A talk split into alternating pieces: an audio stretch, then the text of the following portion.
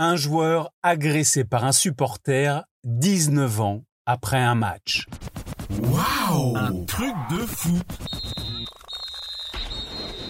C'est ce qui s'appelle être rancunier. Nous sommes le 14 avril 1984, c'est la demi-finale de la FA Cup, la Coupe d'Angleterre, entre Watford et Plymouth. George Rayleigh marque de la tête l'unique but de la rencontre. L'attaquant écossais envoie son équipe de Watford en finale et élimine donc Plymouth qui n'aura jamais été aussi près de voir Wembley.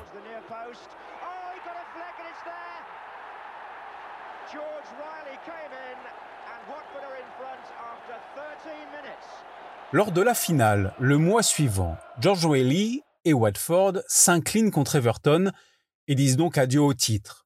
L'histoire de cette épopée pourrait s'arrêter là, sauf que, 19 ans après, le but victorieux en demi-finale refait surface. En mars 2003, George Whaley, à 45 ans, l'ex-attaquant de Watford, travaille sur un chantier à Corby, dans le Northamptonshire.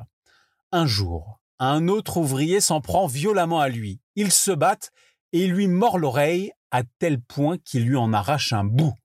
En partant, son agresseur lui dit un mot, Plymouth. George Whaley raconte au Sun Je ne peux pas croire que quelqu'un soit rancunier si longtemps. Je sais que les gens ont une forte loyauté, mais là, ça va un peu loin. Bilan de l'agression 50 points de suture à l'oreille pour un but marqué 19 ans auparavant.